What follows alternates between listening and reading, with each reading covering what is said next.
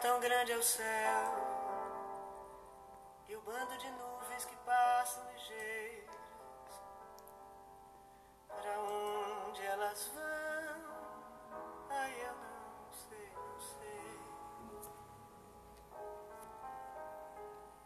O vento que fala nas folhas, contando as histórias que são de ninguém, mas que são minhas e de você também.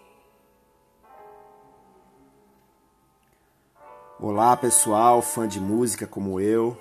Meu nome é Gustavo Moraes e eu vim trazer mais um episódio do podcast Ao Pé da Letra, que pretende trazer as histórias e curiosidades por trás das letras das canções.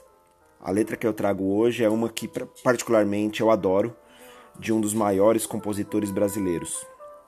Dindi, de Tom Jobim e Aloísio de Oliveira, que vocês já ouvem de fundo na voz da Betânia, pois a maioria das versões de Tom Jobim foi cantada em inglês, com Frank Sinatra, por exemplo.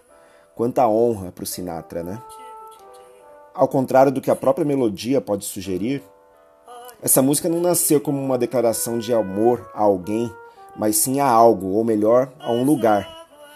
Tom Jobim costumava ir com frequência ao sítio da família, em Poço Fundo, no estado do Rio de Janeiro, e nesse local havia uma mata, conhecida como Sertão do Dirindi. Dirindi se transformou em Dindi, e eu tenho certeza que a mata, se fosse consultada, iria adorar o apelido carinhoso e a verdadeira declaração de amor que Tom lhe dedicou. Apesar da música não ter nascido como uma declaração de amor a uma mulher, o coautor da música, Aloísio de Oliveira, ele casou-se com a cantora Silvia Teles e passou a chamá-la carinhosamente de Dindi.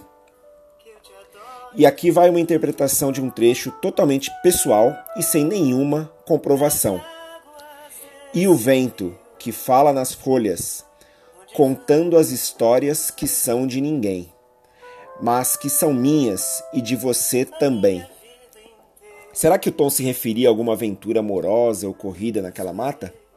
Bom, é possível, mas acho que nunca saberemos. É isso aí, gente. Espero que tenham gostado desse episódio e em breve teremos mais um episódio do Ao Pé da Letra. Valeu!